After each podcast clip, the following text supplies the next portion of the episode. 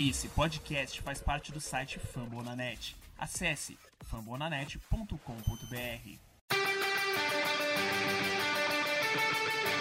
They go to Rush.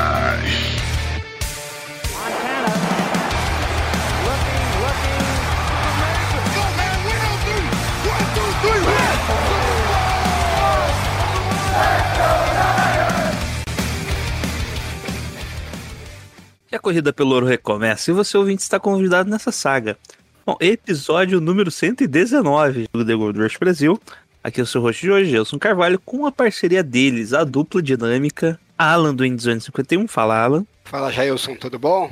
Espero Tudo. que hoje, sem plantão médico, né? Já vão saber por quê. E falando em plantão médico, ele, especialista em plantão médico, Lucas Teixeira do Farnines Brasil. Fala, Lucas. E aí, Jailson, quanto tempo, rapaz?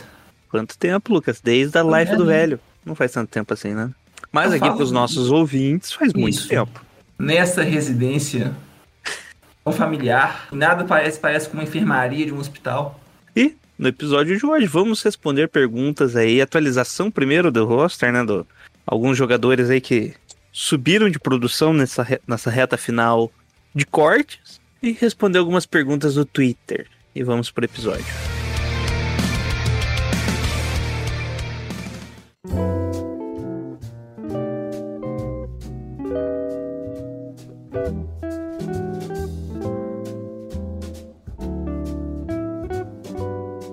Bom, primeiro as perguntas do Twitter, né? Vamos fazer um geralzão. Quem quiser fazer as perguntas toda semana, quase toda semana, vamos deixar assim, né? Quando a pauta tá menorzinha, a gente abre ali perguntas no Twitter durante a temporada. No arroba.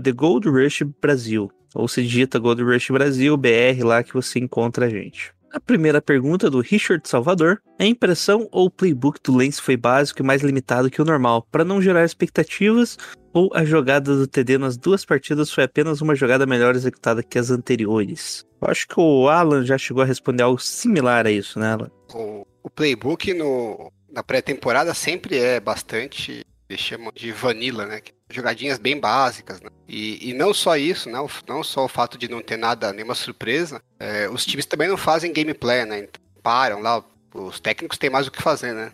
Estão treinando o time pra temporada. Então, não vai parar lá dois, três dias para analisar o adversário e, e procurar achar os pontos fracos e montar um game plan para atacar esses pontos fracos. Então eles escolhem lá algumas jogadas eh, que são comuns, que já todo mundo já sabe que, que o time executa, né? Então não vai ter nada surpreendente que os outros times vão poder analisar no tape da pré-temporada para colher informações novas. Eh, e montam lá uma sequência de jogadas que não necessariamente eh, seria a melhor alternativa para aquele, aquele confronto, né? Então, taticamente, eu acho que não é nada muito relevante ficar analisando o playbook de pré-temporada. Ei, Lucas, você acha que é, é diferente o, que a gente viu durante a semana, né? do- os treinos no training camp ali em si, né? Jogadas você vê uma variedade maior de jogadas por lane especificamente, correto?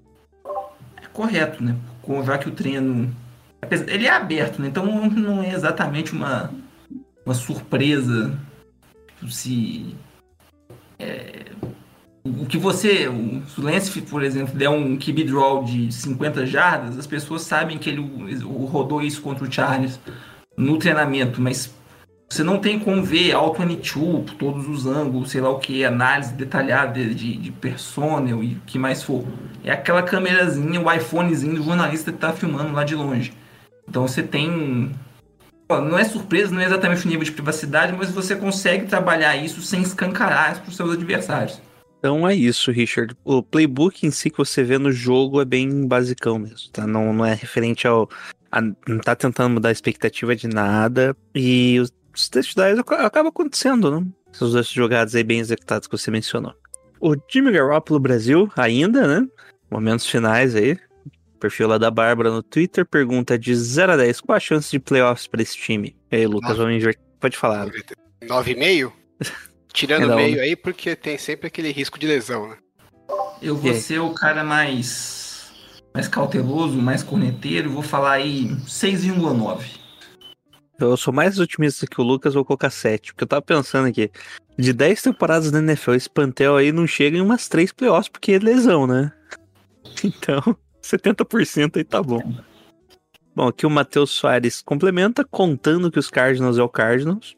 O Seahawks está em declínio e o Rams é nosso freguês. Estou confiante caso o Jimmy seja titular e não tenhamos tantas lesões. É, esse ano a gente já tá com esse diferencial que, pelo menos, por enquanto, aí, bater três vezes na madeira, não estamos com tantas lesões, né? For comparar a, off-season desse ano com a do ano passado, pô, é outro mundo, né? É, lembrar que a gente foi pro jogo inicial com o terceiro ou quarto center e pegamos, pegamos o cara na, no waiver lá, né? Na Xepa. É, provavelmente é um, é um center que não vai nem jogar esse ano. E os nossos wide receivers também, né? Era o glorioso Dante Pérez, o Trent Taylor e o Kendrick Bourne. Tem nenhum deles no time mais. E dois deles provavelmente não vão jogar também nas primeiras partidas. Nem sei se vão ter time esse ano, né? Então a gente tava. O time entrou bem mais baleado e dali pra frente só foi piorando, né? Então acho que o, o, o clima tá bem mais positivo esse ano. Vou considerar essa história de contusão. Não? Já o Robert Sala levou isso embora para New York. Bom, seguindo aqui então as perguntinhas, o Jefferson, é, deve ser bot, hein? Ó, tá, tá sem fotinha, é bot. A posição de right guard pode vir a ser o calcanhar de Aquiles dessa OL? Acham que deveria fazer um esforço para melhorar a posição ou confiam nos que estão lá mesmo? Primeira pergunta aí do Jefferson. E aí, Lucas? Right guard, que atualmente é o Brunskill, né? Não é o Brunskill e o Banks de reserva, só que ele tá machu meio machucado aí, né? Tá, tá sem treinar. Você acha que é o problema dessa nossa linha? Eu vou ser um pouquinho mais cauteloso, dessa vez cauteloso com pessimismo, e vou esperar ver esses caras jogando com o Alex Mack.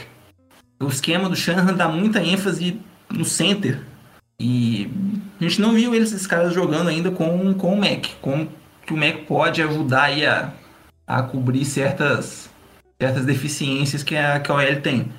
Eu fico um pouco receoso, embora não seja. Não é receoso, né? Um pouco preocupado, embora não seja, não seja exatamente surpreendente. O, Aaron Banks, mesmo antes de se machucar, né, ele não ter sido um cara assim, plug and play, né? Um cara que vai necessitar um pouquinho mais de tempo para se desenvolver.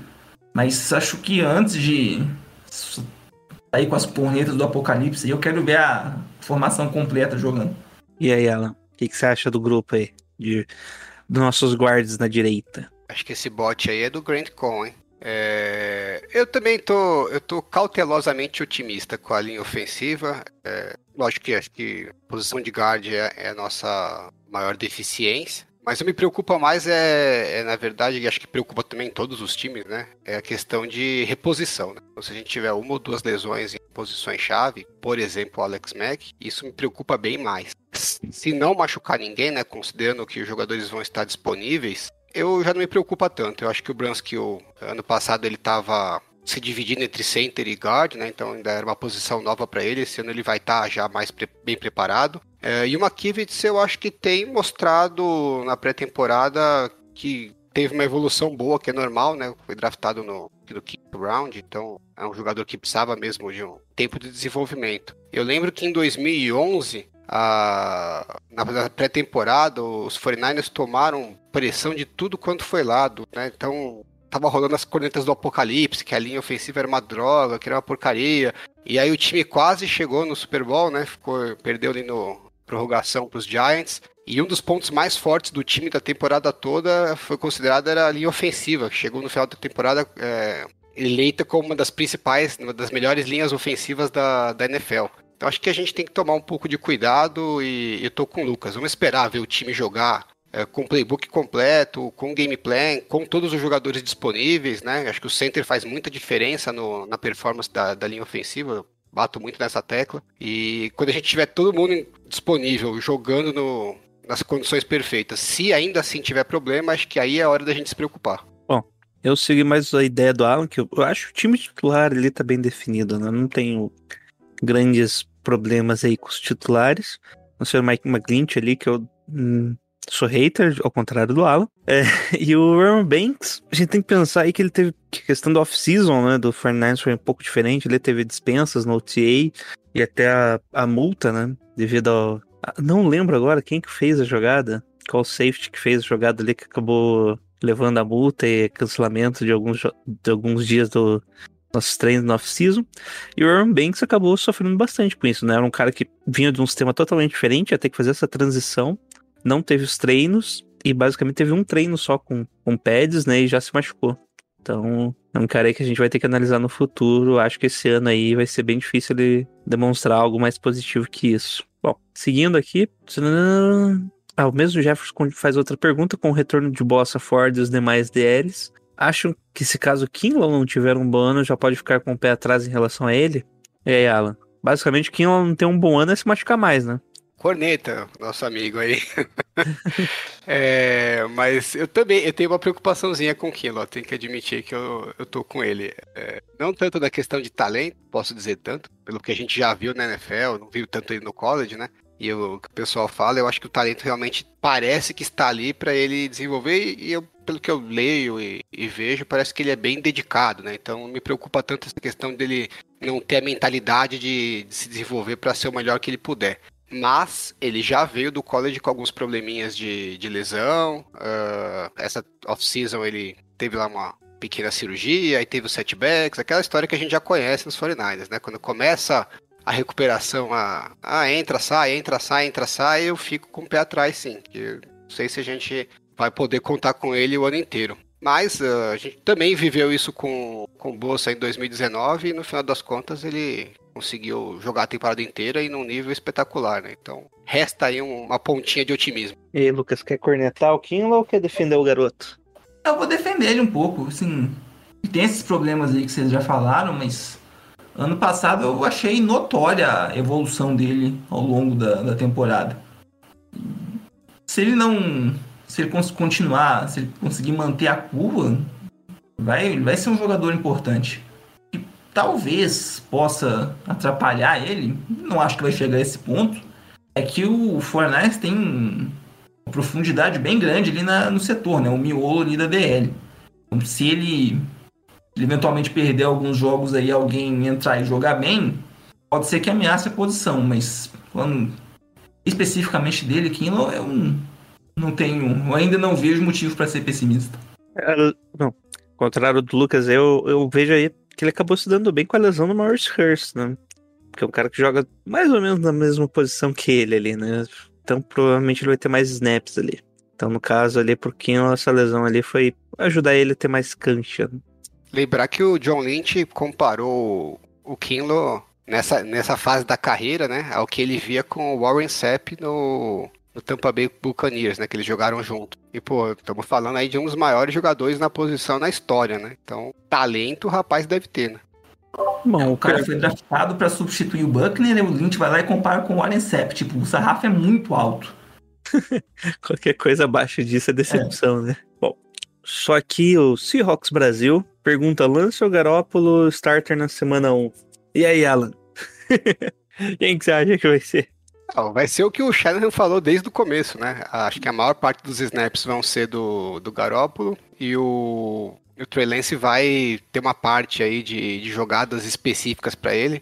Mais ou menos o que a gente via, e ele já falou né, isso claramente, né? O que a gente via no, no New Orleans com o Drew Brees e o, e o Taysom Hill. É, eu acho que no começo tende a ser mais na linha do que a gente viu no, no em 2018, né? Que o Tensor Hill acabava entrando mais esporadicamente. Uh, primeiro porque eu acho que contra os Lions talvez não tenha essa necessidade tão grande. E segundo porque é, vai levar um tempinho para eles se adaptarem a essa história de entra, sai, entra, sai, né? Então isso pode causar algumas é, penalidades por atraso, algumas formações que talvez não, não estejam corretas. Então acho que o Shannon não vai querer soltar também tudo de uma vez só. Vai aos pouquinhos, à medida que ele for pegando confiança que a coisa está caminhando, é, ele vai usando mais, né? Então o plano dele para essa temporada, para mim, por tudo que ele falou, e o Shanahan, apesar de tudo, né? Tem sido bem transparente ao longo da, do tempo dele nos 49ers com as ideias dele. Então, a ideia dele, a não ser que o Lance force a mão dele, é ter o Garópolo como a base, né, quarterback base, e o Trey Lance para dar aquela apimentada em alguns momentos uh, que ele julgar que são mais uh, que se encaixam melhor, né, as características do Trey Lance. Então ele é um, seria um, um Garópolo com, com melhorias. É, você acha, Lucas, que o Trey Lance, aí só complementando o que o Alan falou já em outros locais, você acha que o Trey Lance vai entrar pra Red Zone apenas ou, vai ser mais variado? Vai ser um comitê de quarterbacks, inovando na NFL. Eu, eu acho que vai ser mais variado, sim, sim, porque é muito previsível, né? Se você falar, ah, chegar em tal posição do campo, vai entrar outro jogador, você, você tá dando, dando colher de sopa para o coordenador defensivo adversário se, se preparar, fazer substituições, o que mais for. Então, não sei. Eu tô, eu tô, fiquei vacinado em relação às declarações do Shanahan com depois desse último pré-draft. Deixou um nível de trauma suficiente de esse medo que a gente tinha de, de Mac Jones e tudo mais. Acho que vai ser meio que na, na linha do que, do que o Alan falou mesmo. E lógico, né? Contagem regressiva e até o Jimmy se quebrar e o Trey assumir de vez. E que dia que vai ser? Que semana que você acha que o Jimmy se machuca? Eu digo, é, algo que o Shanahan... Jogar zica já. Algo que o Shanahan disse aqui, que ele vê, apesar de ser diferente, né? Ele diz que todo wide receiver que entrar nos 53 roster vai jogar. E ele fala que sabe que é diferente, posição de quarterback, mas ele consegue ver também algumas similaridade- similaridades. Que os dois quarterbacks têm skill sets, né? Tem um, um grupo tem qualidades e habilidades diferentes. Ele acha que consegue fazer algo similar do que eles fazem com o wide receiver. Por exemplo, tem um wide receiver que joga melhor nas laterais, um que recebe melhor as bolas, que disputa mais as bolas, outros que é mais rápido. Eu acho que ele consegue mesclar algo disso durante os jogos. Eu acho que tem um- uma questão também de personnel, né? E muito de gameplay. Então, você, vamos pensar, por exemplo, o Juszczyk, que é o fullback. Não é também um jogador, uma posição tão usada na NFL eh, quanto os 49ers usam. Eh, a gente vê alguns jogos que o Juszczyk é bem mais usado e outros que ele é um pouco menos usado. Isso de acordo com, com o matchup em relação ao adversário. Então eu acho que isso deve acontecer com o Trey Lance também, né? Então, de acordo com o que a defesa estiver apresentando, em alguns jogos ele vai entrar em mais situações, em outros ele vai entrar em menos situações. É, vai depender de onde o, o Shanahan en- enxergar que ele tem uma oportunidade para explorar ali com o Trey Lance. E, e falando da- das declarações, né, que o Lucas falou, é, eu- muita gente ficou meio traumatizada, né? Eu, eu juro por Deus, eu não entendo isso. Na época do, do draft, eu, eu falei com muita gente, falei, olha, se for pelo que o Shanahan tá falando, para mim, claramente ele tá dizendo que não vai draftar o, o Mac Jones. Mas o pessoal interpretou de uma outra forma. eu- até hoje eu, eu não consigo entender por que que... Ele falou, assim, textualmente, né, que o quarterback ideal dele era o John Elway. Não é o Mac Jones, entendeu? Então, não sei por que achavam que que o que ele estava falando é, era dava a entender que ele ia draftar o Mac Jones, mas também tinha tanto ruído é, da imprensa que acho que a gente estava difícil separar o que o Shanahan estava falando do que é, o que era interpretado do que ele tinha dito. É que era muito ruído e ele não fazia a menor questão de, de afastar. O VAC estava indo contra ao que estava escondendo a intenção que ele realmente tinha. Por exemplo, é o exemplo já que agora é mais recente. Vi hoje pela manhã, não vou falar, acho que foi o Doug Farah. Alguém, eu não sei, alguém falando que o, o tinha que ser titular já na semana 1, que tinha um ruído sobre isso, e que falou que o, que o Garoppolo jogou como um Hulk no jogo contra o Chargers. Eu falo, ah, cara, peraí, né? Tá, tá de sacanagem. Com a minha cara, você vai falar que você vai cornetar o cara baseado num jogo de, de pré-temporada. O Shannon, obviamente, ele vai ver isso aí, como ele já falou ao longo da semana, não vai fazer a menor questão de anunciar hoje ou amanhã quem que vai ser o titular na semana 1. Acho que é nesse sentido aí que eu acho que a gente Eu acho que ele tá certo. Eu acho que eles Sim. têm que cagar mesmo. Aliás, quanto mais ruído pro time, melhor, né? Porque eles internamente não estão com essa dúvida, né? Quem tá, a gente como torcedor é que acaba não tendo a informação. Agora, o que eu sinto é que assim, o Shanahan toma muito cuidado em nunca falar alguma coisa que ele realmente não acredite, né? Então, pode ver que toda vez que perguntavam pra ele, mesmo antes da- do trade up, né? Ah, quem vai ser o quarterback titular em 2021? Ele nunca crava 100%, né? Ele fala, não, nossa expectativa é que seja o Garópolo. Nós estamos trabalhando com a ideia de que o Garoppolo. Eu acredito muito no Garoppolo, mas ele sempre deixa uma brecha de que, olha, se eu achar que não, eu vou mudar, entendeu? Não- venham jogar na minha cara depois que eu disse que ia ser o Garoppolo, que eu não disse. Eu disse que provavelmente. Então ele deixa bem claro. Por isso que quando ele fala alguma coisa categórica, que ele não deixa margem para essa, né, entre- ah, não foi bem isso, eu não, eu não falei 100%. Quando ele fala 100%, para mim é uma declaração bem forte, porque eu sinto que ele, ele se preocupa o tempo inteiro em, em ser. Ele não quer entregar o jogo, mas ele também não quer mentir para a imprensa. Ele não quer que depois digam para ele: ah, você falou uma coisa, mas não era verdade. É, até o momento é, ele não foi pego ainda né, numa mentirinha dessas. Então ele procura sempre é, tanto ele quanto o John Lynch, eles formulam as frases de uma forma que não seja, que deixe uma margem de manobra caso eles mudem de ideia. Quando ele fala categórico, para mim é uma coisa muito forte. É, e eu não vejo a imprensa separando as declarações, né? Eles usam as coisas como se fossem tivessem o mesmo peso, e na minha cabeça não tem. É só algo que eu esqueci de comentar, acho que foi no treino de ontem, que eles tentaram já implementar no meio do drive essa mudança, né? Acho que o Garoppolo fez um passe pro Tipo, ser um passe curto, foi um passe curto. Foi tipo, dei pra uma segunda pra oito, pra nove, sei lá. E daí eles mudaram já uns. a OL e o Trey Lance contando o relógio ainda, como se fosse uma mudança em campo mesmo. Claro, o OL acabou dificultando um pouco mais, né? Mas pelo menos o, o Trey Lance entrar e fazer as próximas duas jogadas seguidas ali. Então já tentando adaptar essas questões aí de mudança no meio do jogo. Vai ser legal pra caramba, né? Pode, pode não dar certo, mas vai ter assunto pra temporada inteira pra gente. É. Chato não vai ser. o problema é isso não der certo. É que até o. Inclusive a Alan tava pautando o The Athletic, que eu vi esses dias, aí o cara tá. A gente tá. Tá brabo, né? Tá, tá podendo, né? Desde Lombardi tirando dúvida com é. ela. Plagiando o Alan até. Isso aí deixa quieto. É, tipo, que a, essas decisões, tipo, entra o Lance, fica o Jimmy, vão ser muito baseadas em analytics, né? Em estatística. Assim, curioso para saber, depois de um determinado número de jogos, se tiver uma, uma amostragem minimamente razoável, tentar entender qual vai ser o, a base que vai levar o Shanahan a tomar essas decisões. Muito, acho muito intrigante. Muito, muito, muito. Só confirmar aqui. O... Na verdade, foi um first down, achei que o reporte foi um first down do, por passe pro Samuel, do Garoppolo. Do Lance entrou. Ah, não, foi uma corrida dele logo em seguida. Daí o Lance entrou numa segunda para nove.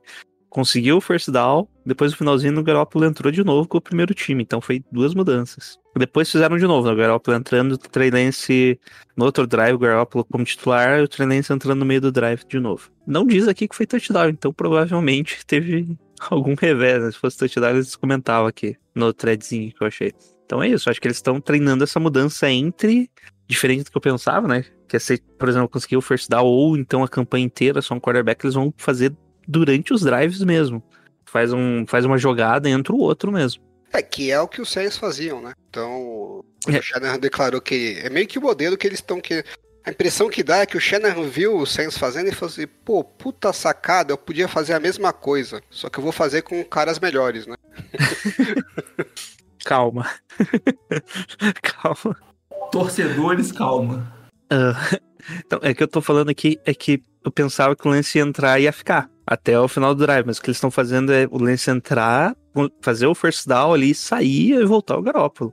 Isso para mim que tá sendo a diferença do que eu imaginava. Que eu pensava que, como a eficiência do Lance ele mostrou no training camp, que ele é melhor na red zone, os atributos dele acaba trazendo uma, divers, uma diversidade maior na red zone, ele em, em jardas curtas, pensei que ele ia entrar ali em jogadas óbvias da red zone e ficava até o final do drive. Até acabar é, ali a jogada. Eu acho que isso até pode acontecer, né? É... Acho que não a, não a Red Zone inteira, mas a, a, gente via isso. Agora, nesses últimos anos, né, que o Tensor Hill estava sendo mais usado, quando chegava na Red Zone, realmente o, o volume de snaps do Tensor Hill era bem maior do que em outras partes do campo. Mas mesmo em outras partes do campo, de vez em quando ele entrava. É para explorar alguma oportunidade que tinha ali, é, ou de corrida, ou às vezes até de ameaçar a corrida e soltar uma bola longa, né? Então teve alguns, alguns passos. A gente lembra até no. Você deve lembrar, né, que o playoff do, de 2019, aquele jogo que os Vikings ganharam do Saints, o ataque do Saints não estava andando, e foi algumas entradas do Taysom Hill que ele soltou uma bomba lá e o time acabou conseguindo pontuar e voltar para o jogo. É, mas não é que ele pegou e entrou no drive. Ele entrou, soltou a bomba e voltou o Driz já na sequência, né? Então é, eram jogadas bem esporádicas. Entra, faz uma jogada e sai. E, e, parece que é mais ou menos essa mesma linha que o Shanahan está planejando. Bom, quer complementar mais alguma coisa, Lucas? Não, acho que o Alan já deu o gabarito. Só uma coisa, até antes de passar para o próximo assunto, então. Aquela hora que a gente falou da OL do ano passado, o começou com um cara tão ruim, é tão ruim, tão irrelevante que eu nem lembrava o nome. Eu tive que googlar aqui no Pro Football Reference a escalação do L aquele dia. Era o possante Rones Grazo. Nossa, ele foi cortado logo em seguida, né? Isso. Ele teve umas idas e vindas ainda no elenco ao longo de. Ele tá Uhum. onde? Fala aí, ô Lucas. Não, não. Tá na high school. É, deve estar deve tá por alguma coisa assim. Ele O, o rapaz não, ele não era ruim no jogo corrido, mas, meu, no Pass Protection ele era uma tragédia. BW, BW Web da, da linha ofensiva. E aqui a última perguntinha. O Pequeno Madruga pergunta: já é possível falar alguma coisa da defesa considerando-se a troca de coordenador defensivo? E aí, vocês viram alguma diferença tática? Tática não, né? Acho que a base defen- da defesa é a mesma. De tática não dá pra falar por dois motivos, né? Um, a história que a gente acabou de é, comentar. é do por isso que eu disse a base. A base da É. defesa acaba se mostrando só, né? E a gente também não tem o, o All 22, né? agora na pré-temporada pra analisar, então fica bem difícil a gente enxergar. Eu também acho que, E nem os titulares. né? é, duvido que duvido que, que eles iriam mostrar alguma coisa diferente, né? A gente tem mais alguma questão de reports, né? É, que a defesa tá tentando ser um pouco mais agressiva, usando um pouco mais de marcação homem a homem. Eu imagino que seja mais é, coisa de terceira descida, né? Normalmente os coordenadores defensivos fazem isso, né?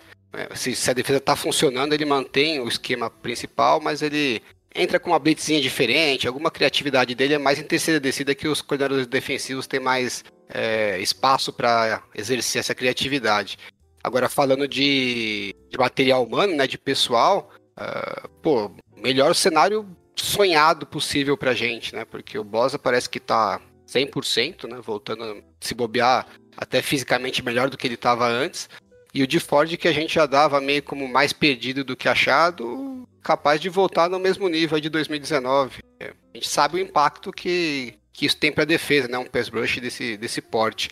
É, eu, eu era um dos que já dava como certo que a defesa seria pior, né?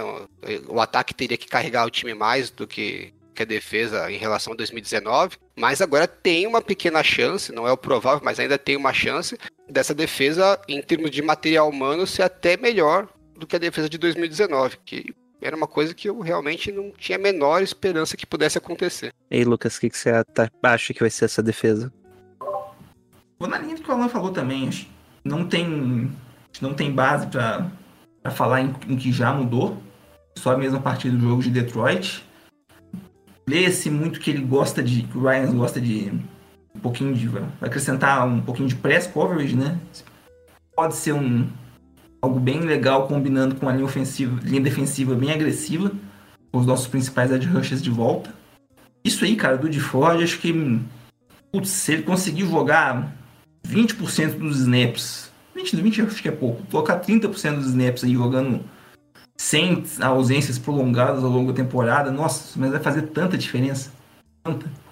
Se a gente sair do nosso principal de rush de 2020, boa parte dela é o Kerry Ryder. Você, porra, você ter o de Ford de volta, eu nem vou falar do Boza, só o de Ford já faz uma diferença gigante. É, o que a gente tem mesmo pra analisar seria ali o principal jogo assim, mais próximo do jogo real foi o treino com os Chargers. né?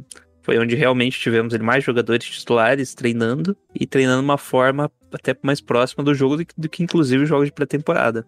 Então ali a base do time vai ser a mesma. Daí, e é interessante que nos, nos anos aí do Sala ele saiu, ele mudou bastante a defesa. Né? Ele saiu de uma- um time que blitava muito, gerava pressão principalmente com blitz e marcação em zona, né? Para um time que quase não blitava e tinha mais marcação individual ali já pro final. Claro, equilibrado, na verdade, não chegava nem a ser o domínio marcação homem a homem.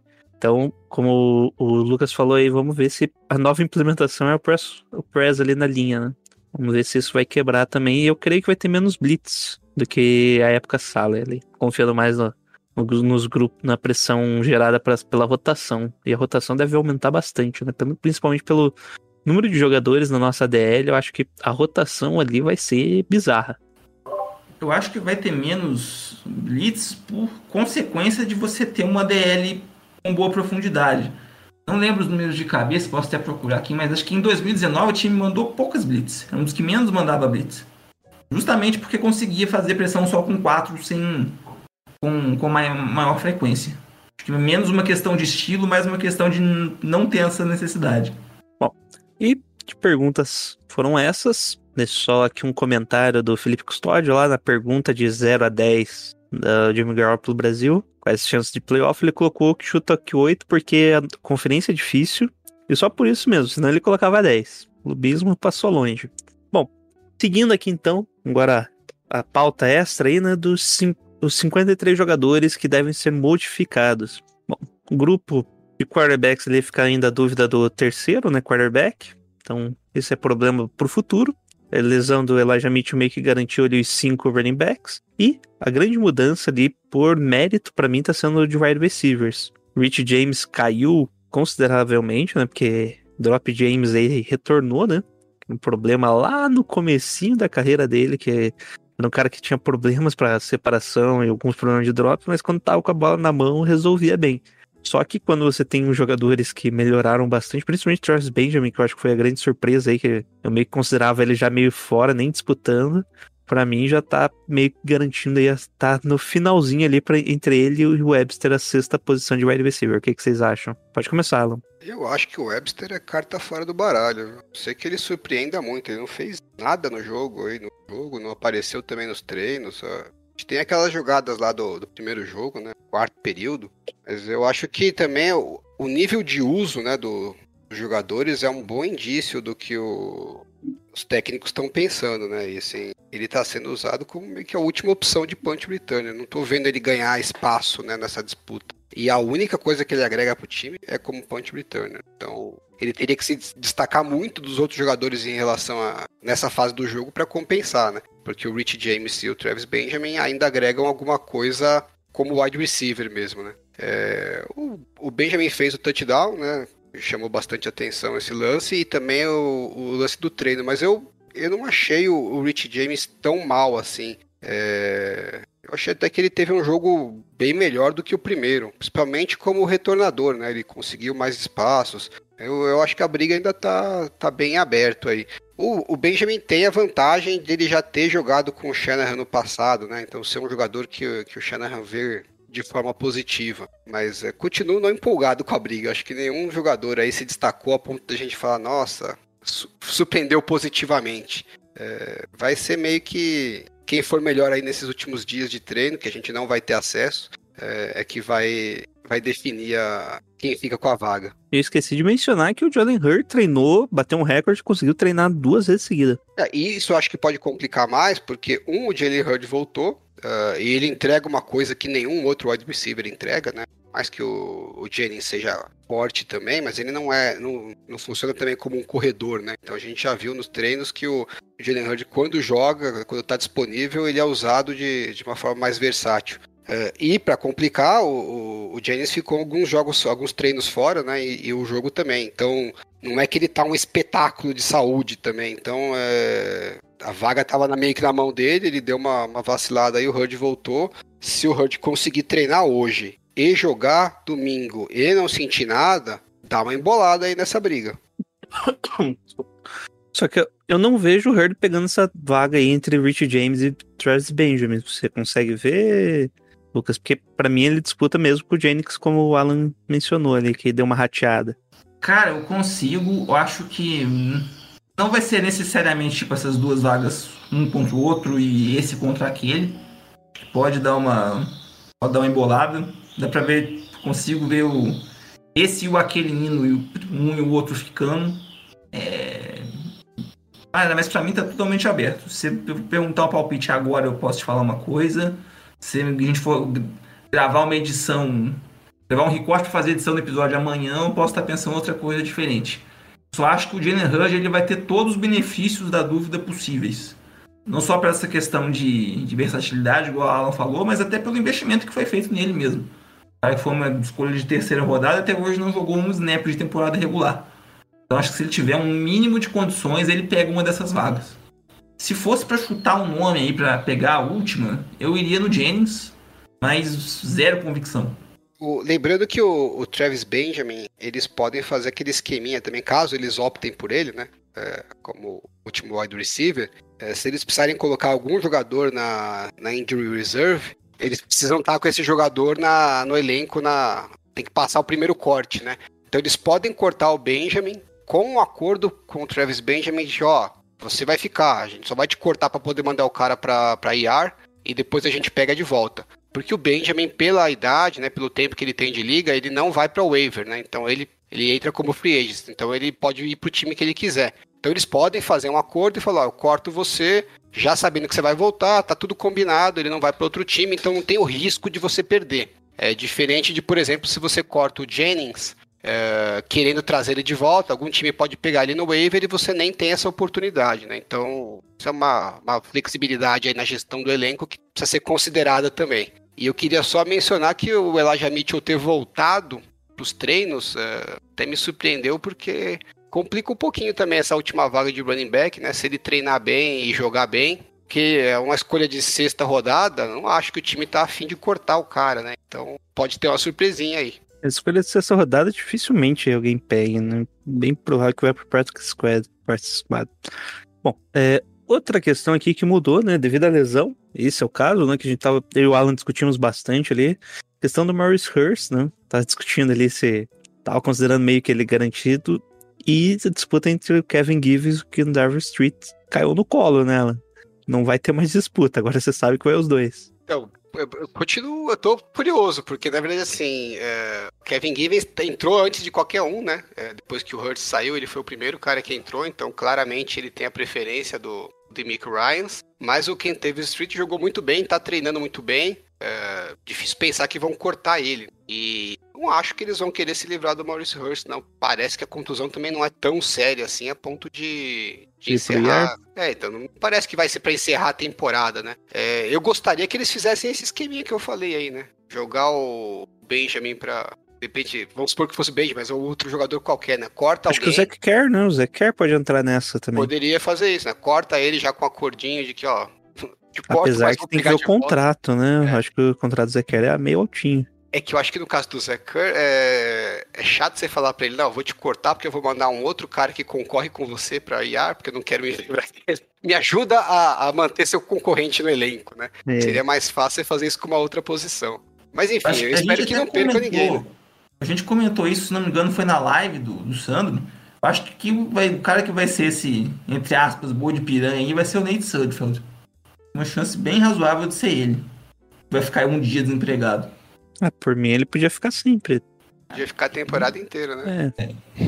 Porque se ele ficar no elenco, tem que ter alguém pra treinar lá com, com a galera, né, com, com o pessoal do Practice Squad, fica ele lá. Bom, então provavelmente ali acabamos levando 10 mesmo na linha. E o Jordan Willis, né, coitado, ele foi bem na pré-temporada, só que a suspensão dele aí vai ser um problema pro time no futuro. Quando ele retornar, pelo jeito ali, o time confia bastante nele, né? Ele jogou bem na medida do possível a temporada passada e tá, jog- tá jogando bem aí esse começo de pré-temporada. Já estamos no médio, né? É começo, meio e fim já pré-temporada. Então já estamos no meio pro fim. Lembrar que sempre tem o risco, né? A chance de pintar alguma oportunidade dos 49ers trocarem alguém, né? Muitos jogadores rotacionais aí, né? Bem úteis. Se tiver muito complicado de levar todo mundo e surgir uma oportunidade boa de conseguir um draft interessante, não seria também surpresa muito grande eles aproveitarem faturarem em cima. Bom, outra mudança na bolha, o Jonas Griffin, né? Meio que o Marcel Harris tá ganhando mais snaps que ele. né? E o Alan ali não, não tá confiante muito no Marcel Harris, né, Alan. É, não, não tem.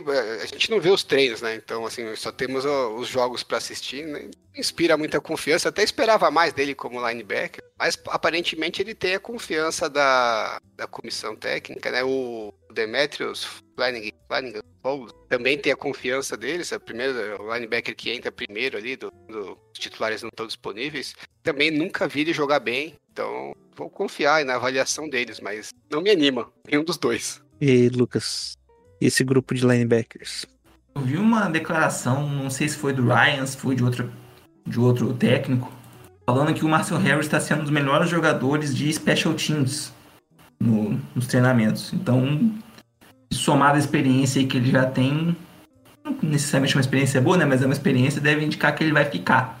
Eu gostei do, do Jonas Griffith tipo, no, no primeiro jogo contra, contra Kansas City.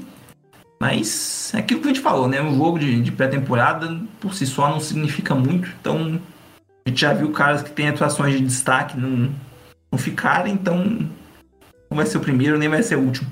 É só o- lembrar que é, falei dos jogadores aqui que não me animam tanto, né? Mas é são jogadores bem jovens e que eram safeties, né? Eles estão sendo migrados para linebacker. Então, normal que a comissão técnica também tenha um pouquinho mais de paciência com eles, porque pode ser que hoje eles ainda não estejam jogando no nível que a gente gostaria, mas não quer dizer que daqui a um, dois anos não, não vão chegar num patamar diferenciado, né? Porque não é uma migração tão fácil assim, o cara jogar o college inteiro como safety. É, no caso do Marcel Harris, ainda jogou os primeiros anos de NFL como safety e agora tá mudando para linebacker. É, então é normal que, que tenha uma certa oscilação. Então, até agora eu não vi eles mostrarem nada tão espetacular, mas uh, a comissão técnica deve estar tá projetando aonde eles podem chegar. Né? Marcel Harris, que era sempre a primeira opção que o, que o Sherman olhava quando tinha algum erro de cobertura. Né? Eu sempre via assim, o Sherman, o que, que você tá fazendo, cara? Quando tinha algum touchdown ali, era sempre na conta do Marcel Harris errando alguma leitura ali. Ficando na zona errada, alguma coisa assim. Isso há uns dois anos atrás, tá, gente? Calma. Bom, já na secundária ali a gente teve algumas mudanças, principalmente no grupo de safeties, né? Já que o Star voltou, e nisso, e com a boa jogada do fã, o Haha Clinton Dix meio que tá rodando, né? Tavon Wilson também tá jogando bem, então a contratação aí do, do Clinton Dix meio que vai passar batido, né? Vocês acham que ele ainda vai vir no roster ali? Acho que tem. Se fosse arriscar hoje, eu diria que ele fica fora.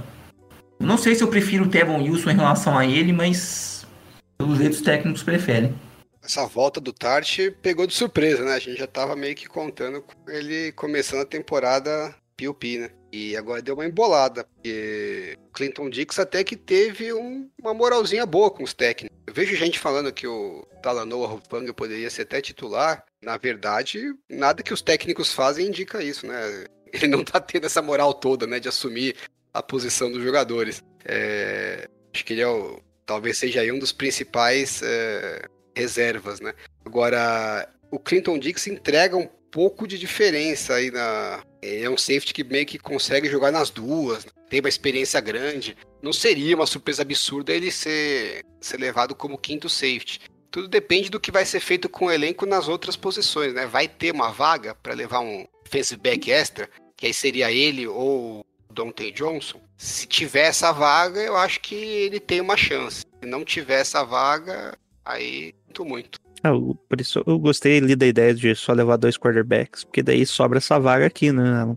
Ele leva o Clinton Dix, leva lá o grande Demondorm Lenoir, que tá tendo uma pré, uma pré-temporada incrível, né? Eu acho que pra gente, pensando em construção do elenco, é muito mais relevante ter um defensive back a mais, seja até o Dante Johnson, Clinton Dix. Não, não, não, calma, calma. É que daí, levando o Clinton Dix, você deixa o Rufanga livre para fazer o que o Dante Johnson sabe fazer. Sim, que é usar, ser usado é mais no, no, no... Special Teams, né? Você usa o Rufanga, que tá, foi bem no Special Teams ali na pré-temporada, e você não precisa levar o Dante Johnson, porque ah, e, levando e... o Dante Johnson, tem sempre o perigo de você ter que colocar ele para jogar, né? É, e o Dante Johnson é, é, um cara que vai sobrar ali pro practice squad, provavelmente. Se quiser manter ele ali disponível para uma emergência. ele de novo. para uma emergência, assim, né? É, e o Clinton Dick, se eu não me engano, é um que também pode entrar nesse esqueminha, né? De cortar e depois voltar só para poder colocar alguém em IR, né? Também é uma, é uma opção. Mas é, eu gostaria, eu prefiro mil vezes que a gente leve dois quarterbacks e leve um quinto defensive back, mas, ou safety ou o sexto cornerback. Não, parece que, pelo que eu, vocês me convenceram que acho que só eu acho isso, o Shanahan não pensa assim. É. Ainda tem o Jordan Maiden que jogou bem ali de níquel, mas deve ser ficar ali na bolha perto do squad, né? Ninguém deve pegar ele ali coitado. Mas também seria uma opção, né? De como o quinto defensive back reserva. E ele também faz special teams, né? Isso. cara bem. É, é, aqui a gente já pensa como o cara que entrar não compromete e joga bem no special teams, né? Basicamente é, é isso que o time deve, deve buscar aí na, no última opção, né? No último jogador disponível. E Lucas, quer comentar alguma coisa dos defensive backs aí? Essa... Não é nem bolha, né? Não tem uma disputa óbvia, é tipo a escolha do. Vai ser uma escolha, né? É bem isso. Eu só acho que pelo que vocês falaram, o, o Lenoir tá safe. Ele. Não, ele, ele tá quase ganhando titularidade, hein? É. Se o Jason Verrett continuar, se vai, não vai, chove, não molha, tem, tem chance, mas que no elenco ele fica. Acho que essa questão de você ir com 9 ou 10 defensive backs pode afetar a questão do, do Dante Johnson. Ele é um cara que hoje eu acho que tá, é um dos caras que tá na bolha eu vejo que é, a vontade do time seria ir com ele. Ele foi até relativamente decente, né? No, no final do ano passado. Agrega um certo valor aí. Você pode discutir se esse valor é bom ou ruim. Isso, é, isso é outro assunto. Mas acho que ah, vão querer dar um jeito de ficar com ele no elenco. Quem vai sobrar, eu não sei. Então, a última coisa que eu queria comentar é a quantidade de drops na pré-temporada, né? É grande já para Foram sete em dois jogos. E muitos colocam ali, mesmo sendo, acho que, questão ali de entrosamento, muitos drops do Trey Lance, né? Fazendo aquele passe bomba dele ali. Inclusive, hoje já tem imagens do Wes Welker treinando aqueles bullet pass na, nos wide receivers. Vocês acham que isso se deve à força do braço, o tipo de bola que ele lança? Porque a bola do Garoppolo também não é aquela beleza que é só encostar com uma mão você recebe, né? A gente viu isso, né? Na época que o Kaepernick entrou também, lembra? Teve esse mesmo discurso, ah, porque a bola vinha muito forte e tal, e vem mesmo, né? Eu acho que é uma coisa. O Trellense não é não tanto quanto o Kaepernick. O Kaepernick interessava ser as 5 jardas ou 50 jardas, ele fazia o passe na potência máxima, né? É, eu acho que o Trellense tem um pouquinho mais desse controle, mas é, é aquela coisa, né? Você tá. É um rookie, tá fazendo lá quase que seus primeiros snaps na NFL. A adrenalina deve estar tá a mil, né? Então é difícil controlar um pouquinho da ansiedade. O cara tem um canhão no braço, então o passe sai quente mesmo, né? Alguns passes ali fez com mais força do que seriam necessários. É, e alguns dos considerados drops foram passes ruins, né? A, a bola não estava numa, numa posição boa. É, e veio rápido, forte, assim, né? Um, um, passe com uma velocidade muito alta. Então já é difícil pegar um passe desses e você ainda tá numa posição ruim. É, tudo bem, pode até considerar como drop, mas eu, eu diria que assim, aquele drop, considerado drop do Debo Samuel, a bola foi muito alta e atrás, né? Eu acho que se você lançar 10 bolas dessas pro wide receiver, ele vai dropar mais do que vai segurar. Não é um drop também tão catastrófico, assim. Diferente do, do drop do Ayuk no primeiro jogo, né? Que o Prelense saiu do pocket e lançou, aquela bola foi na mão dele. Aquilo sim é um drop que preocupa. Alguém tinha esses problemas, né? Lendo que o Alan falou do Kaepernick, o John Elway também corria, tinha um canhão e o pessoal só dropava. O Shannon queria um... Falou, né? Do, antes do draft que o quarterback ideal dele era alguém no protótipo do John Elway. Draftou exatamente alguém no protótipo do John Elway. Tem os mesmos problemas de adaptação no começo, né?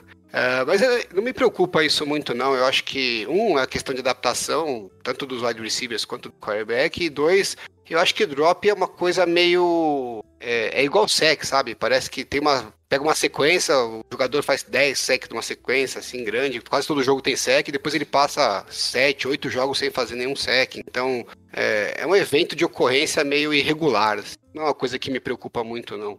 Os drops se preocupam, Lucas? Ah, gente, é. É temporada, cara. Você não vai ter. O drop by que é aquele clássico, né? Que o cara já tava correndo, pensou tá em correr antes de, de agarrar a bola. Tudo bem. Mas, por exemplo, aquele do, do Dibu Samuel na, na interceptação lá do, do Jimmy. O cara não vai ir 100% de, de vontade numa bola que tá longe dele, que se ele agarrar, ele vai levar uma porrada do safety antes mesmo de, de pôr o pé no chão.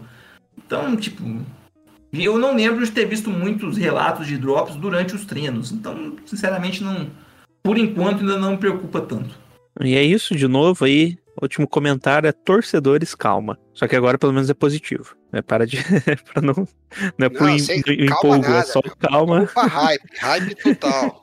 Bom, é isso, né? Por hoje é só. Agora deixaremos aí vocês com os jabás especiais do Alan. Fala, Alan, seu jabá. Pô, da semana passada pra essa, não, não produzi muita coisa, mas vou dar o jabazinho do podcast do No Flags. A gente fala lá sobre a NFL inteira, né? Aqui no Gold Rush a gente foca nos 49ers, mas quem quiser ouvir um pouco sobre opiniões e análises do resto da NFL, cola lá, a gente fez preview de todas as, divisões e semana passada saiu, ou essa semana, não, semana passada saiu os palpites do Idal, que é a métrica do, do No Flags, e, e essa semana aí na próxima estão os nossos palpites. Entra lá, ouve o programa, dá uma cornetada e segue nós. E aí, Lucas, pode deixar seus jabazinhos aí.